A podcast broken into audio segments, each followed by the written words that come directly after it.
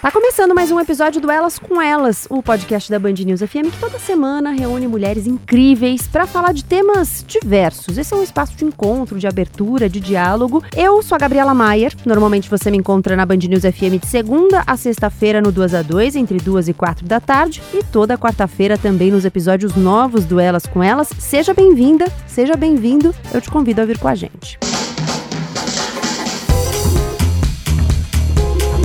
Mulheres querem? O Instituto de Pesquisas Cantar fez essa pergunta às brasileiras para entender como estava o nosso nível de autoestima. O resultado foi que a autonomia financeira e a autonomia do corpo são as chaves para construir uma autoestima, ó, lá em cima.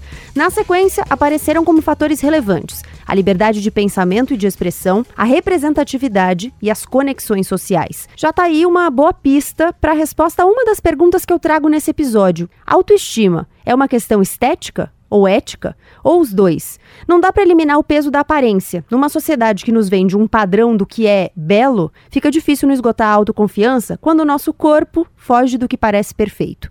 O bonito tem forma, tem cor, tem idade definidos, é o que nos contam. Não à toa, em 2015, quando o IBGE fez a última edição da Pesquisa Nacional de Saúde do Escolar, uma em cada cinco meninas brasileiras com idade entre 13 e 15 anos disse se achar gorda ou muito gorda. Quando a gente se apega a imagens, ideias, valores, expectativas tão cedo, como mudar depois? Em que momento a gente constrói a nossa autoestima? É desde cedo que a gente precisa pensar nela? Vem com a gente para o episódio de hoje do Elas com Elas, em que a gente vai falar sobre isso. E na mesa estão Clélia Prestes, Ogire Ventura, Aline Redressa, Luciana Pedemonte. Obrigada por estarem aqui. Queria que vocês mesmas se apresentassem. Clélia Prestes, quem é você? Olá, eu sou psicóloga do Instituto Ama Psique e Negritude, sou especialista em psicologia clínica psicanalítica pela UEL, é, mestre e doutora em psicologia social pela USP e fui pesquisadora visitante no Departamento de Estudos Africanos e Afrodiaspóricos na Universidade do Texas, em Austin. Ogire Ventura. Eu sou Ogire Ventura, tenho uma marca de acessórios voltada a um público negro, mulheres em específico, que chama Ogire Moda Afro. E é isso. Aline Redressa. Olá, meu nome é Aline, eu sou psicóloga, psicóloga clínica formada pela Universidade de São Paulo e mestre em psicologia clínica pela mesma universidade. O meu tema de mestrado teve como um tema central a ansiedade. Luciana Piedemonte.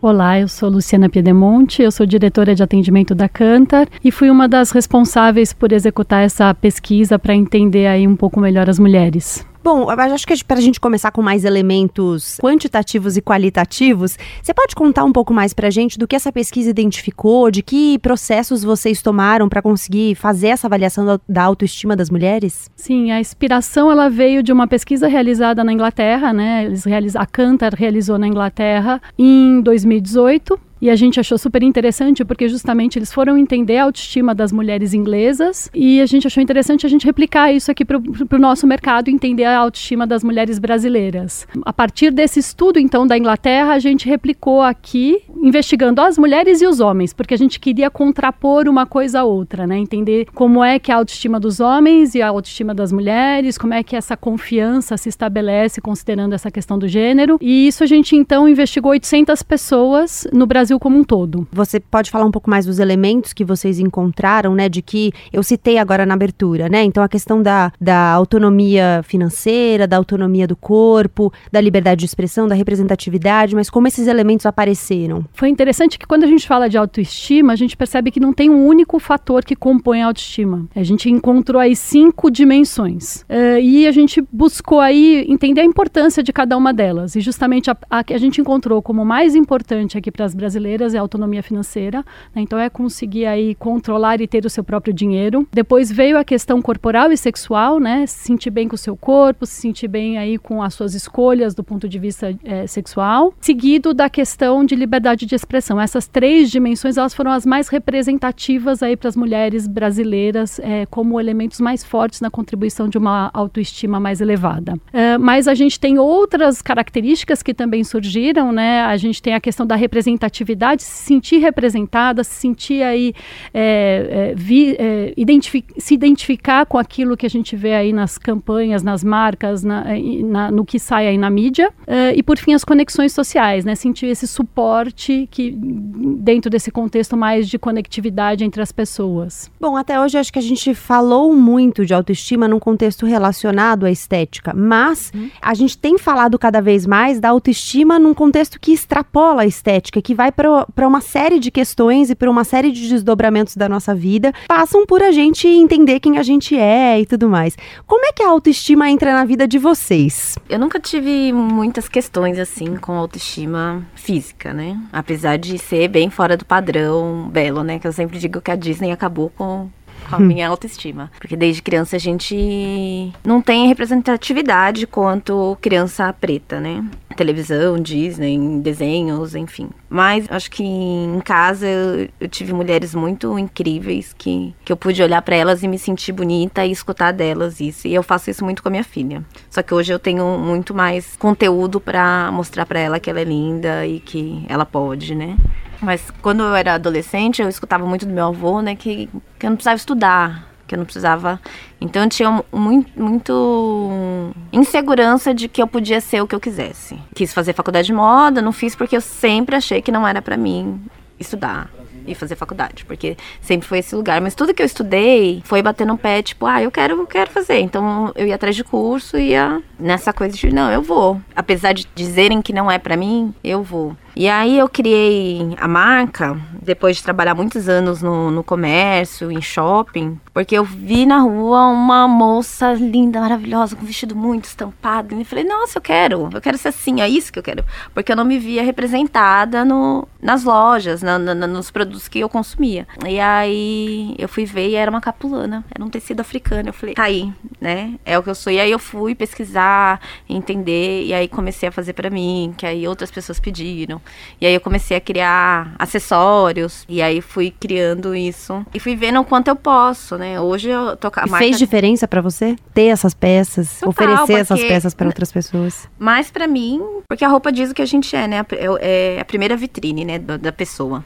A gente até Consegui. tem um episódio do Elas com Elas, o que a nossa roupa comunica, né? Então ela já diz alguma coisa sobre é. a gente. E aí eu não me via representada. E eu, eu, procurei muito esse vestido. E aí você não acha, porque hoje em dia você, ali na República, se encontra vários. Mas naquela época, sete anos atrás, não tinha. Eu encontrei um lugar que tinha o tecido e aí fiz eu mesma a minha roupa. E aí começou a rolar, porque as pessoas se identificaram com o que eu tava usando, e aí comecei a fazer para outras pessoas. E aí depois parei de costurar e entrei nos, nos, acessórios. Hoje eu só faço acessórios. Tudo muito ligado à cultura afro, né? A, que, que, não, que você não, não acha não tem no shopping. No, no, meu trabalho foi muito isso também, de criar uma autoestima de que eu ia conseguir fazer. De começar sem dinheiro, Bom, você está citando aí na sua resposta dois, duas coisas importantes da, da, aparentemente da pesquisa, né? Que vem a autonomia financeira junto com a questão estética, de alguma forma, né? Porque a moda comunica diretamente com Sim. o corpo e tudo mais. Eu acho que quando a gente sente, é um pouco até trazendo o que ela comentou, né? Quando a gente se sente bem com aquilo que a gente está vestindo, com aquilo que aquilo está te retratando de alguma forma, você conseguiu achar coisas que casam com o seu estilo, casam com o seu desejo, você se sente mais poderosa, né? Se a sua autoestima, né, se fortalece acontece, você sai achando que realmente você está bem, né? Você, é, é, interessante como esse processo ocorre, né? Você, uma, aquilo que você veste está te retratando da forma como você gostaria de ser vista e você se sente mais forte por isso, né? Acho que acontece isso muito. A questão da autonomia financeira, ela é um outro elemento que a gente ficou se questionou muito, né? Porque putz, ele foi muito mais forte no Brasil do que na Inglaterra. E aí a gente se questionou muito no sentido de por quê, né? Por que, que aqui é tão mais relevante do que na Inglaterra? Acho que, obviamente, tem toda a questão da, do país, né? A questão econômica do país, a questão de que, putz, se eu não tiver o meu dinheiro e acontecer alguma coisa comigo, eu tô perdida, né? Então eu preciso ter, ter, ter essa, essa segurança, isso é importante para que eu me sinta bem, para que eu tenha autoestima, é, componha a minha autoestima, né? Acho que acaba sendo mais relevante e a gente trazer para nossa vida é um pouco isso, né? Quando a gente vai, está conseguindo conquistar as coisas, está conseguindo ganhar o próprio dinheiro, você também vai se empoderando, né, em função disso. Você se sente melhor, se sente feliz, principalmente se você estiver fazendo aquilo que você gosta para viver, como é o caso dela, né? Eu acho que dentro da clínica, uma coisa que eu vejo quase que, assim, a grande maioria das mulheres que eu atendo, né, falando mais especificamente do, do público feminino, para além desses pilares que são muito importantes, né, da gente falar da autonomia financeira, da gente falar do que a gente veste, acho que não tem como a gente falar de autoestima e esbarra em primeiro lugar, né, é a apropriação que a sociedade tem do nosso corpo, né, então a gente falar sobre o controle corporal, controle de comportamento, controle do que a mulher tem que falar, de como ela tem que pensar, né, então esse, esse controle aparece muito, né, então, e de como a gente aprende desde pequena a ter a visão sobre o nosso corpo, né, então, é, como eu já tenho que me vestir, como eu tenho que me comportar, considerando todos os recortes, né, então eu lembro, eu estava ouvindo alguns podcasts, né, do canal, comecei a pensar, né, quando foi a primeira vez que hoje eu dei o nome de autoestima, né, mas que eu pensei sobre a minha autoestima, né. É, eu lembro que eu tinha de 12 a 13 anos, bom, sou bem baixinha, né, minha família toda é baixinha, mas de fato eu eu tinha um, um déficit no hormônio de crescimento e tal, então eu tive a oportunidade de, acompanhar um pouco isso, né.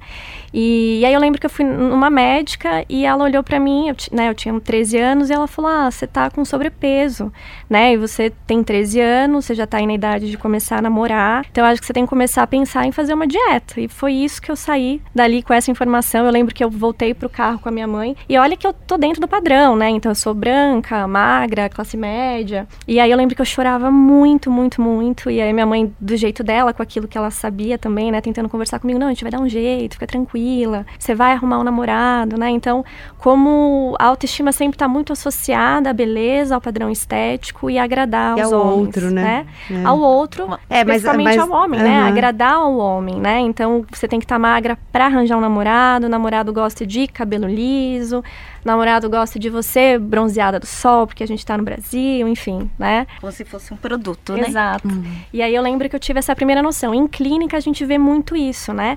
Claro que quando a gente fala de desenvolver uma autoestima, a gente está falando de mecanismos, né? Então, da gente ter uma autonomia financeira, da gente aprender que a gente é autoconhecimento, né? Então, descobrir como você gosta de pensar, se você reconhece as suas falhas, sabe se acolher, né? Enfim, porque a primeira pergunta que aparece é como eu aumento a minha autoestima, né? Quando a gente fala de gostar de si, né? E aí é claro que é, é individual, né? Mas aí passam por esses pilares. Mas acho que não tem como a gente deixar de passar por essa questão do, do machismo, né? Da, da apropriação sobre os nossos próprios corpos. Bom, para mim é um pouco diferente a experiência, mas ainda pautada também pelo racismo e pelo sexismo. Desde criança eu ouvi sempre em casa que nós éramos belos e inteligentes, mas que nós teríamos, teríamos que ser muito melhores para sermos reconhecidos como bons. Então tem que tirar 15 para levar 10. Então a minha autoestima passou muitas vezes por ser inteligente, por tocar violão, por compensar aquilo que era um defeito para a sociedade, que é ser de uma família pobre, negra, de, do interior. E fui por esses por esses caminhos de ser a melhor amiga, de ser a amiga legal, já que eu não podia ser a adolescente convidada para ir ao cinema, então eu era amiga confidente, né? Era por aí que ia. E depois, já desde a família também, meu pai sempre valorizou muito a negritude, apesar de todos os ataques que ele também recebia da sociedade. E depois, quando eu me envolvi com o movimento negro, veio ainda mais uma afirmação e um, uma compreensão de por que eu era vista como feia. Então, a gente ouve muitas vezes das mulheres negras, dos homens negros, eu me descobri negro com tal idade, às vezes 30 anos. E outra frase que a gente ouve é, eu descobri a minha beleza com tantos anos. Então, hoje eu olho as minhas fotos de adolescente, eu, eu acho que eu era bonita.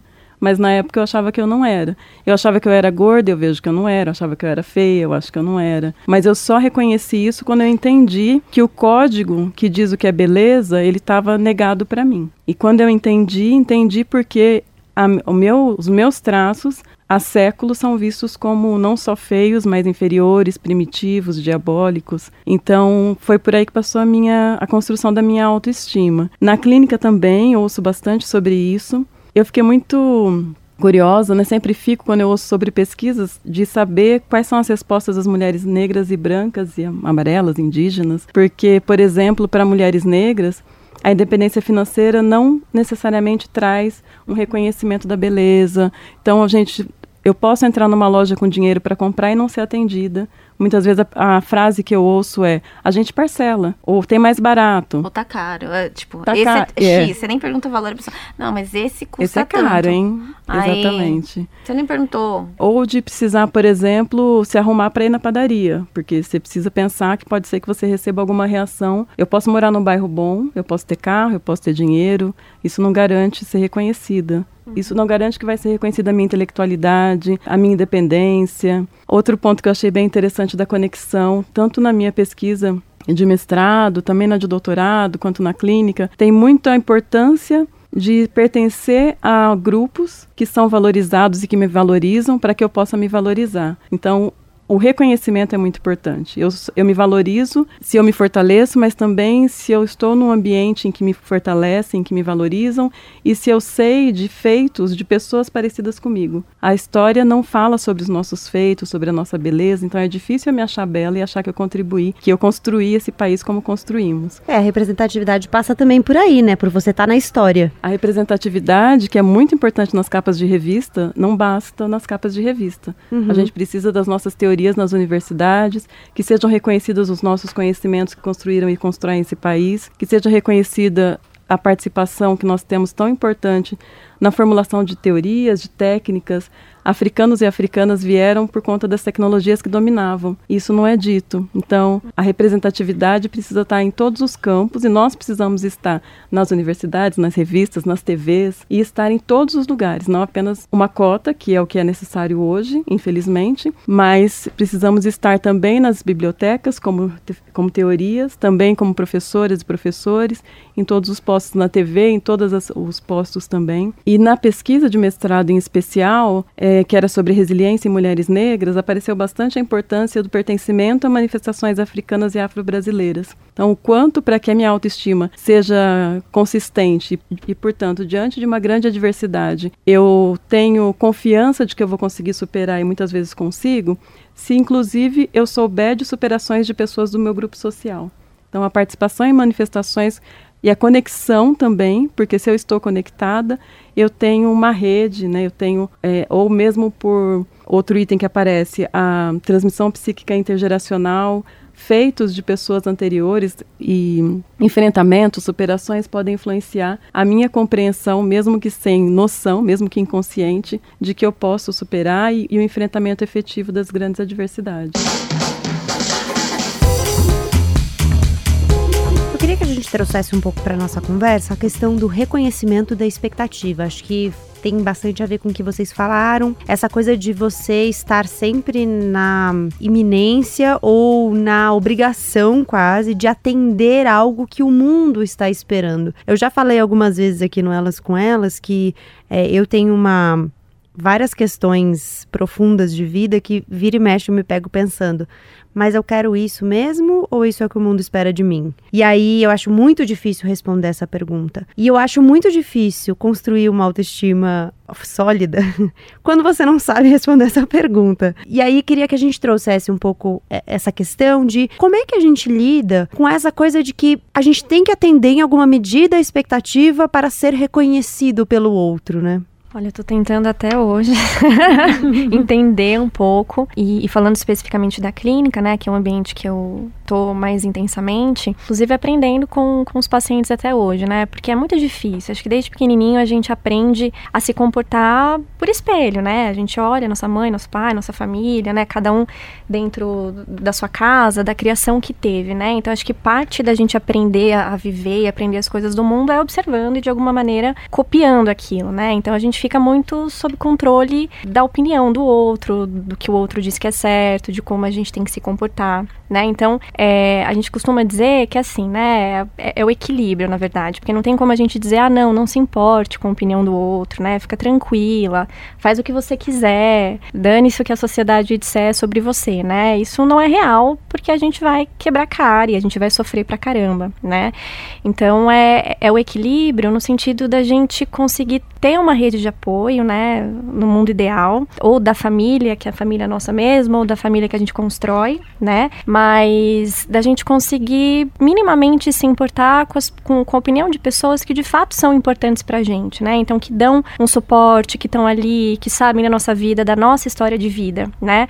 Porque se importar com a opinião do outro, então assim, a gente tá o tempo todo se comparando, né? E aí quando a gente se compara, a gente se compara com uma outra história de vida que a gente não conhece, né? Então não cabe dentro da nossa própria trajetória, né? Eu me, eu me se eu for me comparar com a Algirê, né, e pensar, nossa, mas ela tem uma marca, eu sempre quis, né? Como é que ela teve esse sucesso e tal? Eu não sei a, a trajetória de vida dela, né, para eu achar que de repente eu não sou capaz e que eu não consigo. Então que a gente tenta trabalhar é esse equilíbrio no sentido da gente minimamente se importar com as pessoas que são importantes pra gente, que vão estar tá ali para dar o suporte, né? E aí um, um outro lado que eu tento conversar bastante, que eu acho que é muito importante, é uma questão social, estrutural, da gente questionar essa estrutura sobre sobre, né, sobre o nosso corpo feminino, sobre a mulher, sobre quem a gente tem que ser, como a gente deve ser. Acho que não tem como a gente fazer esse trabalho equilibrar sem a gente questionar. E é um trabalho diário, né? Acho que quando a gente fala de autoestima, e autoconfiança, é todos os dias, né? Assim, às vezes os pacientes perguntam tal e a gente debate muito nesse sentido. É diário para mim, para você, para todo mundo, né? Porque a autoestima é inconstante. Ela vai variar de acordo com as coisas que a gente está vivendo, passando, mas é diariamente a gente se questionar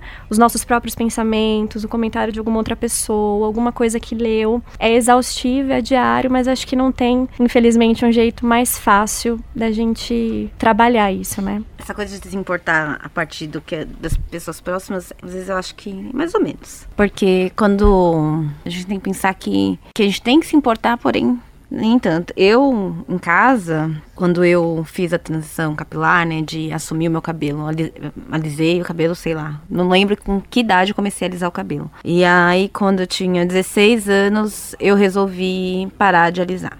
E em casa eu escutava, tipo, minha avó, querida, amo minha avó. Ela falava todo dia pra mim que meu cabelo tava feio, que o meu cabelo tava horrível. E que eu tava com o meu cabelo natural e que eu não ia alisar mais, né? Porque era uma agressão aquilo, né? Alisar. Alisava com pente de ferro. Tipo, era queimar o couro cabeludo. Uhum. Era uma agressão que eu não queria mais para mim. E numa época que não tinha um, um comércio de produtos, né? De cabelos crespos, né? Porque hoje eles viram esse mercado e agora tem na televisão, tem em todos os lugares, mas era numa época que não tinha. Mas eu soube muito respeitar o que ela tava me dizendo pela vivência vivência dela, né? De, de ter passado por tudo que passou, e enfim, né? Do racismo, de toda essa estrutura que disse para ela que o cabelo crespo não era bom, que a gente tinha que alisar. Não, não ligar para isso. É muito difícil, é muito difícil. Não vou dizer que eu não ficava chateada, eu ficava chateada, porque era a pessoa que eu gostava muito, que tava ali me dizendo todo, diariamente que meu cabelo tava horroroso mas que eu tinha muito em mim, era olhar para mim, olhar para dentro, por o que eu queria. Uhum. Porque eu me identificava como foi com a roupa, sabe? De, de eu conseguir enxergar e falar, não, o que eu quero?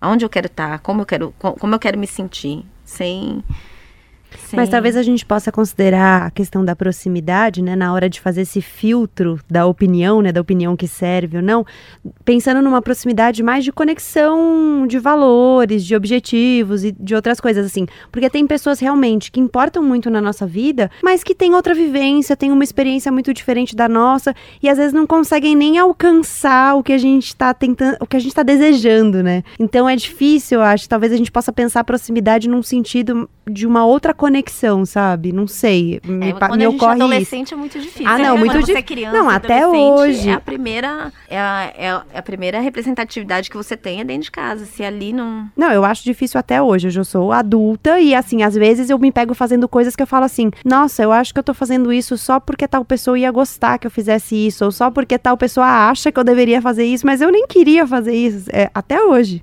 Imagina quando você uhum, é criança e adolescente, né? Não, e acho que faz, muito sentido a sua complementação, e acho que é, foi bem nesse sentido, né? Da questão da, da proximidade, de você, uhum. da gente conseguir identificar no outro o quanto ela, a pessoa consegue acolher, o quanto ela consegue reconhecer essa história, como, por exemplo, você fez com sua avó, né? De pensar, putz, foi a história dela, o que ela sabe fazer hoje, enfim, a maneira como ela pensa, né? Uhum. Mas na questão da identificação nesse sentido, né? Porque muitas vezes a gente também aprende muito isso, né? Ah, porque é família, então a gente tem que levar em conta tudo que fala e a gente tem que aceitar tudo, né? Mas na verdade a conexão ela vai para além da família, né? Se você se sentir acolhido, protegido. Hoje em dia a gente sabe que é muito mais as nossas escolhas depois de, enfim, cada um tem a sua história, né, de idade, mas de você escolher a sua família, né, o seu apoio social social que muitas vezes não está na nossa família dentro de casa, né? Às vezes encontrar um grupo, né, de pessoas que você se identifica, né, que, que pensa da mesma forma que você. Uhum. E é interessante pensar, né, nessa,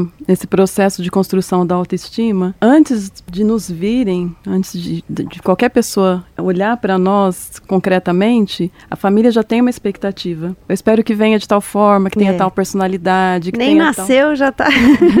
tenha tal traço. E essa expectativa já vem é, informada de discursos sociais com, de, com ideologias diversas. Então, quando a gente espera, a gente espera um determinado perfil e isso já tem todas as cargas ideológicas. Tem algumas pesquisas que vão falando de como, quando a criança nasce, a criança negra, por exemplo, ela recebe o olhar da família, dos principais cuidadores e cuidadoras, e esse olhar, nesse princípio, até porque somos narcísicos, né? Então, é um olhar de encantamento, de alegria, de que onde você pode entender um olhar que diz como você é bela, como você é especial. E a escola é o segundo grupo social onde a gente tem uma grande interação e nesse grupo social, nesse momento da vida já começa um ataque à autoestima de algumas crianças, porque aí já se encontra com outras outros olhares.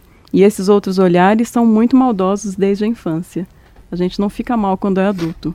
A gente ensina as crianças desde pequenas como elas devem ser más e elas aprendem muito bem. E ao longo da vida, os diversos grupos sociais vão repetindo. E é interessante como, quando a criança, por exemplo, chega da escola contando que sofreu alguma discriminação, muitas vezes aquela família também não dá conta de acolher e elaborar com a criança aquela, aquele sofrimento, porque é um sofrimento que ela ainda não elaborou para ela. Então, muitas vezes, quando a gente, quando o familiar nos diz que a gente está feio com determinado traço, ou que a gente é menos inteligente porque é mulher, que pode ser inclusive uma mãe, uma avó, essas pessoas estão reproduzindo uma violência, reproduzindo uma ideologia discriminatória e que, inclusive, traz prejuízos para ela mesma. Mas é assim que a gente aprendeu e a gente vai passando adiante. Ela não tem privilégio com isso, mas ela passa adiante. As expectativas vão se construindo dessa forma. E é interessante também pensar no processo psicológico, porque na clínica a autoestima é uma das questões que vem bastante. O fortalecimento pessoal é importante, mas também a gente pensar, e aí eu particularmente é por isso que eu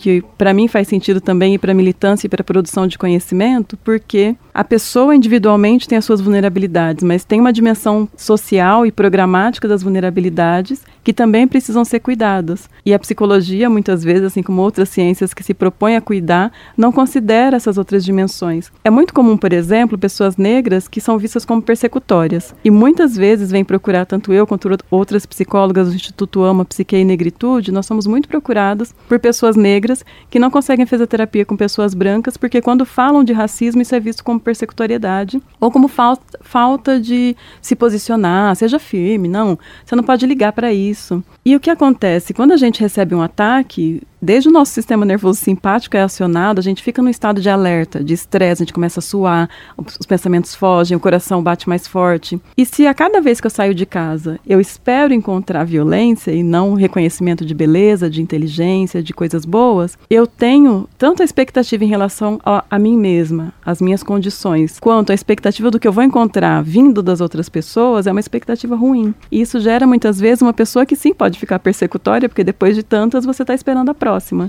Eu queria só dar um exemplo do que você falou e uma recomendação junto. O diretor do filme Corra faz isso muito bem, porque ele nos coloca nesse lugar. Então ele tem o Corra e ele tem o Nós, que eu acho ainda mais pesado que o Corra. Ele basicamente o que ele faz é é um filme de terror que não é um terror tradicional. Ele te coloca num estado de alerta que eu acho que é isso. É, é, é um pouco de te convidar para um lugar de: olha, sabe o que é sair de casa todos os dias esperando que você vai sofrer uma violência? Então é isso aí que, você tá, que tá acontecendo com você agora. Você tá sentado no sofá assistindo um filme e você tá numa tensão absurda, só que não tá acontecendo nada. Você só tá numa tensão absurda porque ele te coloca nesse estado. Acho que ele faz isso muito bem e, assim, haja saúde mental para viver assim todos os dias, né? Exato. Então, a autoestima é atacada nessas pequenas cenas. A cada cena em que é atacado não só eu, mas, por exemplo, é, quando a gente vê quem são os jovens que a polícia mata, e são jovens negros, é atacada também a minha expectativa, ainda voltando na expectativa, a minha expectativa em relação à minha própria vida. A expectativa de vida do meu filho. Quanto é que ele pode viver? Uma, uma mãe tem para um filho uma expectativa de que ele seja feliz, de que ele estude, de que ele seja realizado. E, por exemplo, qual é?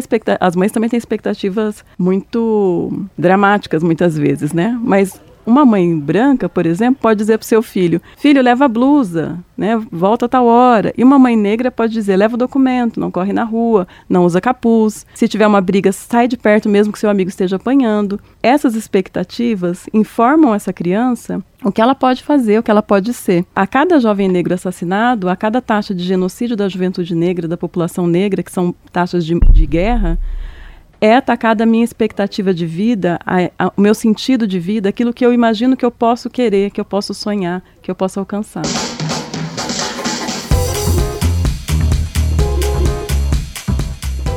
Trazer mais uma questão para a mesa, e acho que tem tudo a ver com o que você está falando, Clélia, que é a questão da violência. Como é que as violências, né, que a gente sofre todos os dias, as grandes e as pequenas, elas impactam a nossa autoestima, em que medida elas deixam cicatrizes que talvez não sejam recuperáveis? É uma boa questão.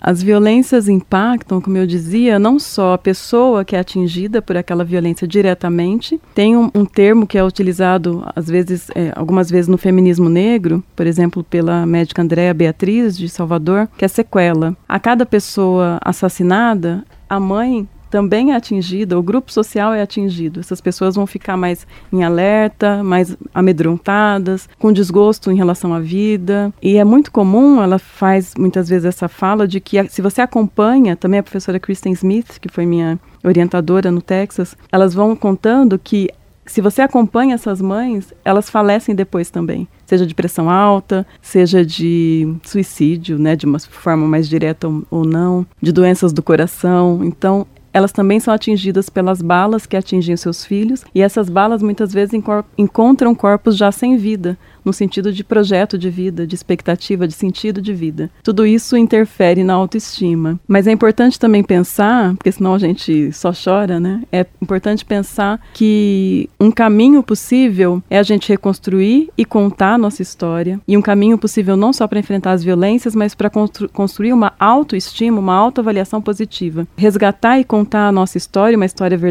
verdadeira e que dê nome para todos os atores e atrizes que fazem parte dessa essa história, a participação em grupos sociais que resgatem essa história, que valorizem e que minimamente, pelo menos, forneçam laços de afeto, de, acolhimento. Será que é isso que o Emicida quer dizer quando ele fala permita que eu fale não às minhas cicatrizes? já pensei tanto sobre essa frase, já encontrei tantos sentidos para ela.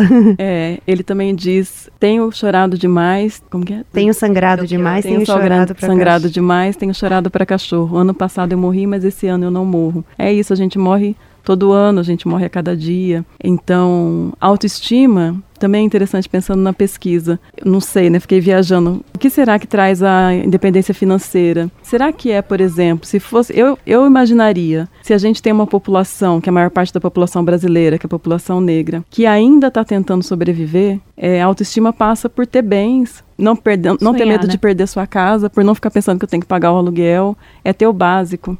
Então, a independência financeira, para nós, ainda é sustentabilidade financeira. É conseguir ir e vir. Essa base.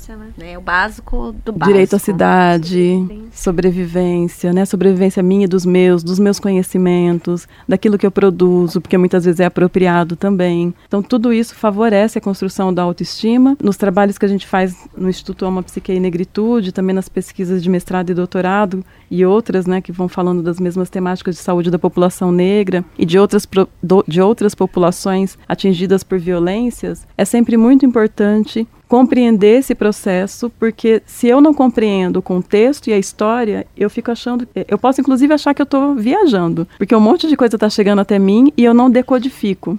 Então, se eu entendo, eu decodifico, faz sentido. É, vai continuar doendo, mas aquilo faz sentido para mim e as outras pessoas podem também reconhecer o que acontece comigo. A construção de outros referenciais, sejam estéticos, sejam teóricos, também é importante. Para não me estender, né, mas e ouvir também as colegas, então a importância da gente reconhecer toda a violência que chega até nós e que atinge drasticamente a nossa autoestima, mas a possibilidade e a necessidade de continuar caminhando, de não morrer de novo, de construir outras trajetórias e outras histórias sobre nós. Tem um projeto que chama Rolê Pretinhosas, que é um projeto de visibilidade da mulher negra, né? Então a gente convida várias. A gente escolhe um tema e convida participantes para poder fazer uma roda de debate, para falar sobre o trabalho. É, e aí tem música, mas voltado para mulher negra, porque a gente não é visto nesses espaços, né? E não é valorizada, né? Porque a gente ganha. Se a mulher ganha menos, a mulher negra ganha muito menos. E eu acho que a gente precisa criar essa rede entre mulheres, né, de, de fortalecimento, de apoio, para que a gente consiga seguir, porque é muito difícil mesmo, enfim, eu como mulher negra vejo a dificuldade de, por exemplo, produzir o que eu produzo. Eu só consigo porque eu tenho outras mulheres que me apoiam. A minha autoestima de acreditar que eu vou conseguir fazer o que eu faço vem de outras mulheres que me apoiam e me dizem o tempo todo que eu vou conseguir. Então acho que a gente precisa se juntar mesmo, né, mais, porque sair do da fala, né, de ai, sororidade, né, porque fica muito nessa fala e pouco no, no ato mesmo de, de se unir e de vamos fazer e aí, como que tá? Tá precisando? Como que tá indo o seu projeto? De, de dar mão mesmo, de fato, e fazer junto. É, e quando, acho que é quando a gente entra nessa conexão, a gente cria também a possibilidade de a gente ter um espaço para reconhecer e acolher as nossas violências vividas, né? E não ficar numa competição de vivências. Acho que é um ponto importante para a gente conseguir construir o que vem depois e, e, acho que essa escuta ajuda muito, né? De você estar tá junto com outras mulheres. É, se a gente pensar, por exemplo, que todos os movimentos recentes de virtuais, né, de denúncia de assédio e tudo mais, vieram muito nessa linha de, ó, oh, não é só você, é, isso aqui também aconteceu comigo, ou, enfim. E você entender que tudo bem, aquela violência não tem, não tem uma escala, né, de tamanho de violência, é o que vale para você e o que impactou você. Mas a troca é muito isso, né? Escutar o outro é. Você de fato não viveu aquilo, mas você já criou uma experiência do que é aquilo. É, e quando né? você escuta do outro, acho que você até ressignifica a sua. Sim. Né? Sim. Elabora de outra forma. Que eu acho que vai muito de encontro com o que a Cléia falou, né? No sentido da gente pensar a autoestima como algo algo individual, mas também como algo social, né? Esse pensamento e contra esse pensamento, né, de que a violência que eu sofri, ela não foi tão importante quanto ou, ou tão grave quanto a de outra pessoa, né? É invalidar aquilo que você sente, né? Quando psicologicamente falando, né, a partir do momento que há um sofrimento é importante, né? Uma das primeiras coisas que a gente é, tenta pensar bastante na clínica é a gente conseguir dar valor àquilo que a gente sente, né? Sem essa, essa comparação, que é o que a gente falou muito no início, né? E isso a gente consegue bastante com a identificação. Você procurar grupos, procurar coletivos, seja pessoalmente, seja na internet, para você se ver em outras pessoas, para você entender, ah, outras pessoas também passam por isso. Mesmo que para mim pareça pequeno, uma outra também passou. E quando eu ouvi, eu achei importante, né? Então, como é importante a gente conseguir procurar e encontrar grupos de apoio também, né? É legal que quando a gente fez a pesquisa, né, e a gente tem um objetivo aqui que é muito de dar suporte para as marcas, para as empresas, né? A gente trabalha muito com, dentro desse contexto do marketing. Uma das recomendações era justamente dar voz a essas histórias, né? Dar voz a essas histórias que hoje a gente não escuta, são, são histórias que estão aí guardadas aí dentro de, de cada uma dessas mulheres. Como é que as marcas podem fazer com que essas vozes, essas pessoas, essas se tornem mais conhecidas e possam inspirar e gerar confiança em outras mulheres aí, fortalecendo a autoestima delas, né? Acho que a gente acabou colocando isso aí como um ponto, é, um caminho possível para as empresas trabalharem. É, e, e, mencionando as conexões sociais, né? Que é, é, um dos pontos relevantes que a gente está falando aqui. Você ter o, o, encontro com o outro, com a outra, é, e ter a proximidade mesmo de... Se ver, né? De, de se ver, de afeto, de... Enfim, de reconhecimento e tudo mais, né? Gente pode fazer essa divisão, mas pensando, a gente falou bastante aqui do que vem antes da autoestima no sentido de, de construção, né? Como é que a gente vai juntando elementos para essa construção. Não sei se a gente pode fazer essa divisão, mas e o que vem depois? Como é que a nossa autoestima se manifesta, né? Como é que ela é colocada para fora? Como é que ela aparece? Como é que a gente sabe, né, que se a nossa autoestima tá fragilizada, se não tá fragilizada? Eu acho que uma, uma das, das questões que aparecem, que me fazem pensar muito na, na sua pergunta, é muito aquela frase que vem, né? Ah, eu acho que eu não sou boa o suficiente para fazer alguma coisa, né? Então, ou pra vir aqui falar no, no programa, ou pra ter um relacionamento, ou pra tá naquele trabalho, não vou conseguir, né? Então acho que essa questão faz a gente pensar bastante sobre isso, né? Eu não sou boa o suficiente para isso. Eu acho que quando a gente só acho que para ter uma ideia de pensar, né? Porque autoestima é um conceito muito vago, né? A gente tentar de alguma maneira materializar. Então, acho que quando a gente começa a se questionar sobre isso e passa a deixar de fazer coisas importantes ou nem nunca ter tentado fazer algumas coisas, aquilo que a gente falou do autoconhecimento, né, que são importantes pra gente, que, que são os nossos valores, que dão prazer e que, que fazem bem pra gente, eu acho que é o momento da gente começar a pensar, putz, eu acho que talvez é, a minha autoestima não esteja tão boa, né, eu não tô conseguindo me dar prazer de maneira geral, né, então fazer coisas que eu gosto, investir em mim, né, e aí eu acho que o autoconhecimento, ele é fundamental nesse sentido, né, não é Claro que a gente sabe que, por exemplo, fazer terapia é ainda um, um recorte que é, é, é muito Sou maior advogada aqui no Elas com Elas, de que as pessoas façam terapia. Exato, assim, a, a, gente também, acho que enquanto psicóloga, a gente sempre vai divulgar essa ideia, né? Mas a gente sabe que ainda é um, é um serviço que, enfim, a gente tem, tem vários questionamentos sobre, né? Mas voltando também à questão de, de, dos grupos sociais, né? Então, de você conseguir ter esse autoconhecimento. Então, ter um acolhimento, se identificar com as pessoas, para conhecer o que você gosta, para conseguir colocar os limites. Eu acho que saber mais de si, talvez a ferramenta mais importante para a gente entender quando a nossa autoestima está prejudicada, o que eu deveria fazer para aumentar a minha autoestima, que vai de encontro a fazer coisas que são parte dos nossos valores, né? Eu tenho um termômetro meu, né? Uma coisa muito particular, acho que cada um encontra um caminho, mas o meu é a quantidade de nãos que eu sou capaz de falar. Uhum. Então, assim. Limites, né? É, eu, eu sempre tive dificuldade de colocar limite no outro, então sempre fui muito permissiva em algumas coisas, mas assim, de ceder muito, sacrificar muitas coisas minhas para fazer coisas pelo outro e tal. E eu consegui reconstruir isso de outra forma e hoje eu vejo como quando nos momentos eu tô mais fragilizada, tenho mais dificuldade de falar não, e nos momentos em que eu tô mais segura e certeza de que a minha existência basta, eu tenho mais facilidade de colocar o limite de isso não é fazer nada pelo outro, é só entender que, puxa, nesse momento eu tenho outra prioridade e se eu tirar essa prioridade da frente, vai ter um comprometimento importante para mim. Uhum. Então, eu, eu uso esse termômetro, assim, sabe? É uma coisa que funciona bem para mim. Eu acho que uma pergunta que é bem legal, assim, de maneira bem genérica pra gente pensar é assim, né? Ah, se eu tivesse uma autoestima boa, o que, que eu estaria fazendo de diferente, né? O que, que eu estaria sentindo, o que, que eu estaria pensando? A gente se questionar diariamente isso, porque traz essas coisas, né? Como o exemplo que você trouxe. Ah, eu noto que quando eu tô com a autoestima baixa, eu falo menos não, eu não consigo me colocar com prioridade. Então, ah, o dia que eu tiver autoestima alta, eu vou estar tá conseguindo me colocar, estabelecer estabelecer os meus limites, eu vou conseguir me expor mais. Então, acho que é uma pergunta que faz a gente conseguir concretizar um pouquinho em ações, né? O que que para mim, que é individual, né? O que que para mim é uma autoestima boa, digamos assim. Então, o que que eu estaria fazendo de diferente, pensando, sendo, onde eu estaria? Acho que consegue dar uma ideia de caminho, né? É, e também acho que ajuda, além dessa dimensão individual, e que tem a ver com saber falar não, a gente fala não com tranquilidade quando a gente sabe exatamente o que quer e quem é.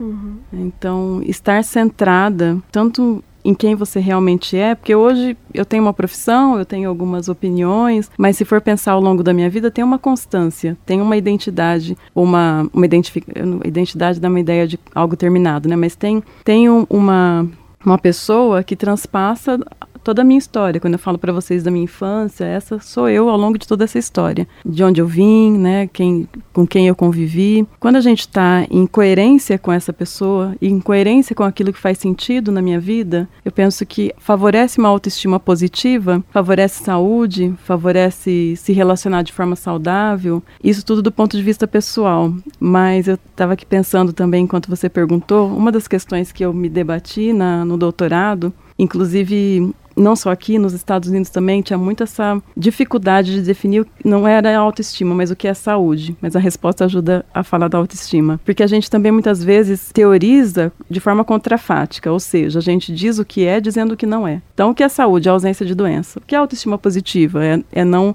pensar algo ruim sobre si mesmo. Tá, mas o que é? E aí, nessa construção do que é, o que me ajudou muito, muitas vezes, né, em toda essa carreira acadêmica, o que me ajudou muito foi olhar para as produções de sabedoria das mulheres negras que não estão na academia. E foi assim também quando um conceito ameríndio foi muito útil, tanto na Marcha de Mulheres Negras em 2015, quanto na minha pesquisa de doutorado, em, em outras que vêm por aí, que é o conceito de bem viver.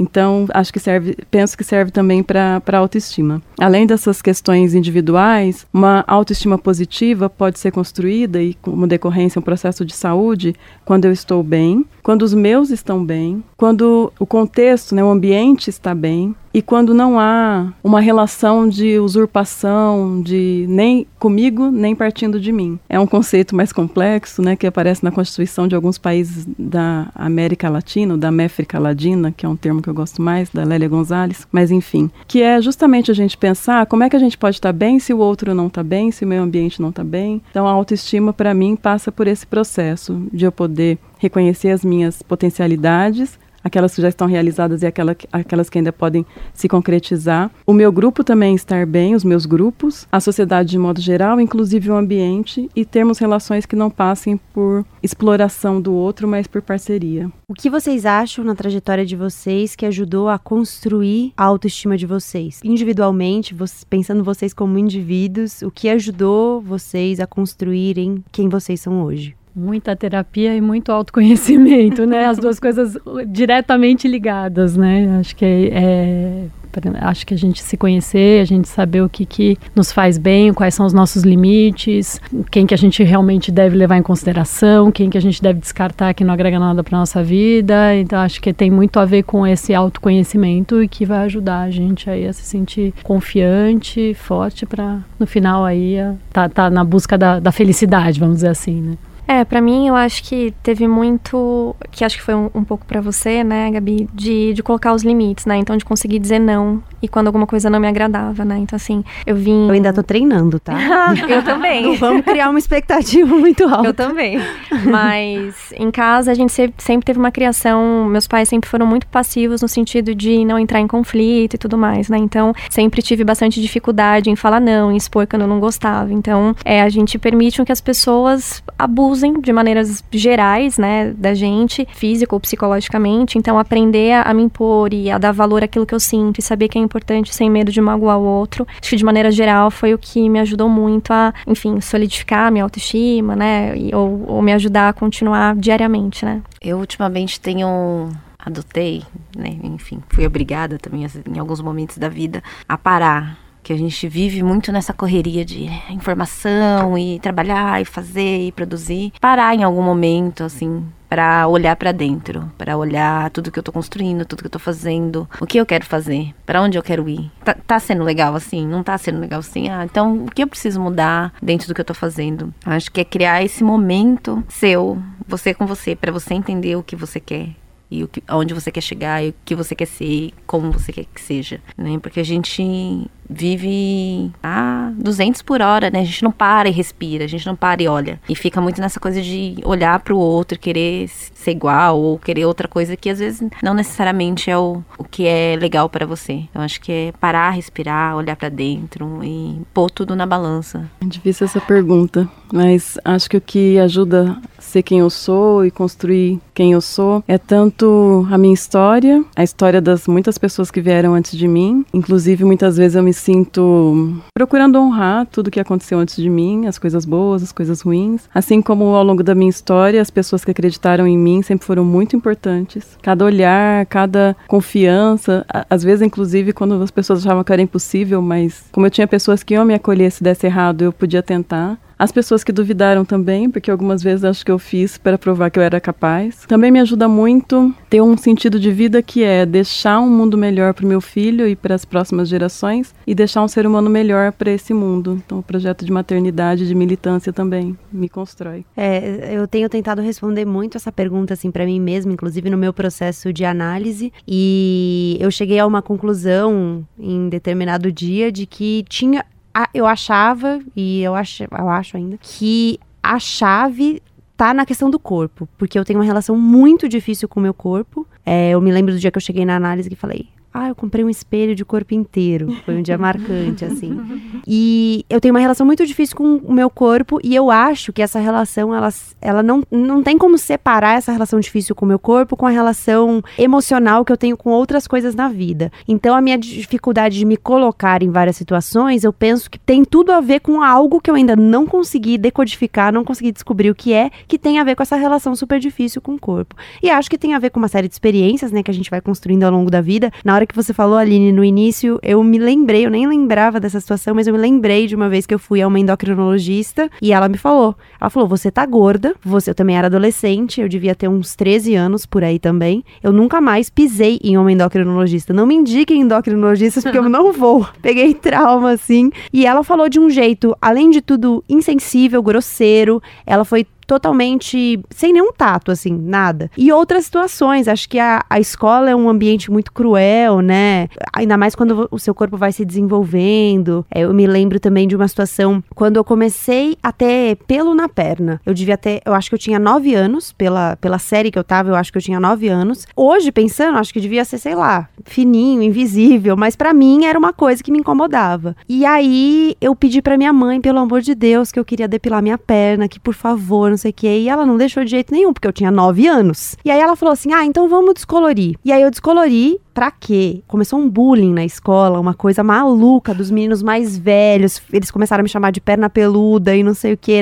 e eu chegava em casa chorando e eu falava, mãe, pelo amor de Deus, deixa eu raspar essa perna, pelo amor de Deus e tal. Então acho que tudo isso vai marcando, né? Mas além de tudo, acho que também o que a gente engole e, e reproduz como valor. E essa coisa da aparência não tem como, aparece muito, né? O tempo inteiro estão dizendo pra gente que a aparência importa, que o que você mostra importa, que e aparência no sentido de estética, mas também no sentido de pose, né? Do que você mostra para o mundo. E assim, não sei, eu, eu acho que a minha resposta pessoal passa muito pela questão do corpo, porque eu acho que tem alguma coisa aí que eu ainda não consegui desvendar. Quando eu conseguir desvendar, eu acho que vão vir outras respostas. E as coisas andam juntas, né? Muitos processos que a gente administra e elabora no corpo se resolvem em outros âmbitos e da mesma forma o contrário. A gente administra e elabora em outras áreas e elas se manifestam numa relação mais tranquila com o corpo, né? Então acho que é um processo super complexo. Vejo a autoestima como algo que a gente está construindo o tempo inteiro e a gente vai precisar reconstruir ao longo da vida, até porque a gente muda de ideias, de idades, de tantas coisas, né?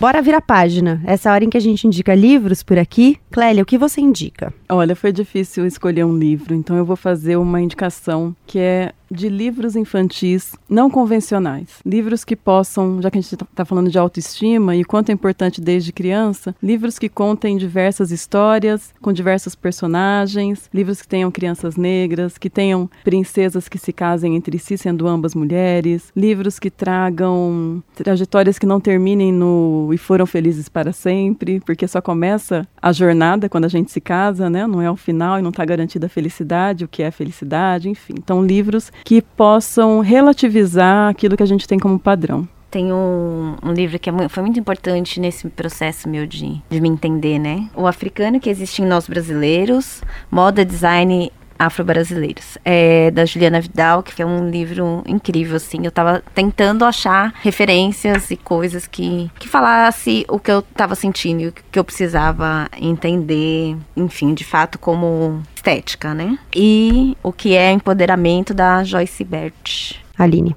Quando você falou de identificação, eu fiquei pensando, né, e até um livro que eu retomei esses dias, que é, que é o Sejamos Todos Feministas, né, da, da Chimamanda, porque, como eu disse no início, né, eu acho que esbarra muito na questão da apropriação do corpo, né, como é, a autoestima é muito associada à estética. Eu acho que é um livro, ele é simples no sentido da escrita, ele é acessível, eu acho que é, é muito importante da gente pensar numa questão estrutural para falar não só sobre autoestima, mas sobre é, mulheres de maneira geral, né. Luciana.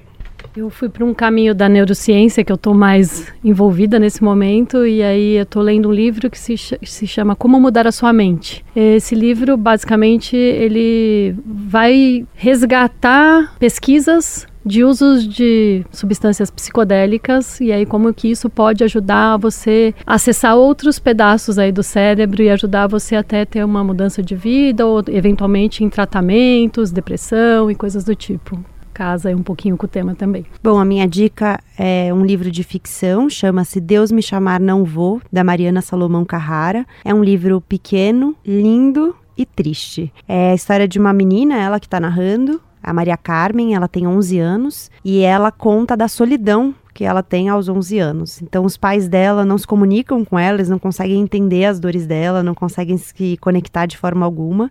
Na escola, ela sofre bullying, é, ela não tem amigos.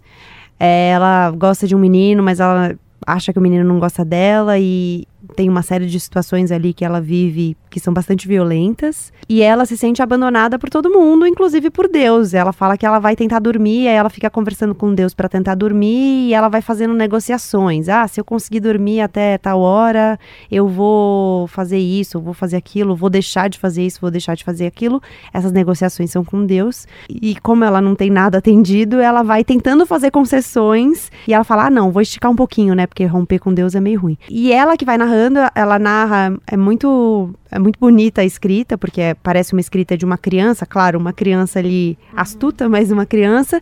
É, e ela fala que ela tem ajuda da professora para escrever e tudo mais. É um livro bem bonito, mas bem triste, assim, inclusive porque eu me identifiquei tanto com essa menina que eu falei, meu Deus. Se Deus me chamar, não vou, da Mariana Salomão Carrara, editora Nós. Chegamos ao fim de mais um episódio do Elas com Elas. Pode escrever pra gente pelo e-mail elascomelas@bandnewsfm.com.br ou nas redes sociais arroba Rádio Band News FM no Instagram, no Twitter, no Facebook e facebook.com Rádio Band News FM. O meu Instagram é arroba Gabriela C. Maier. Você me encontra por lá, pode deixar suas mensagens que eu respondo. Respondo todo mundo que escreve por lá. Eu sou a Gabriela Maier, cuido da pauta, da produção, do roteiro, da edição desse podcast. A sonorização é do José Antônio de Araújo. A Letícia Valente é coordenadora digital da Band News FM. E a Marcela Coimbra é chefe de redação e de digital. Os trabalhos técnicos foram do Guilherme Lopes. A gente se encontra na semana que vem. Obrigada pela sua companhia e até lá.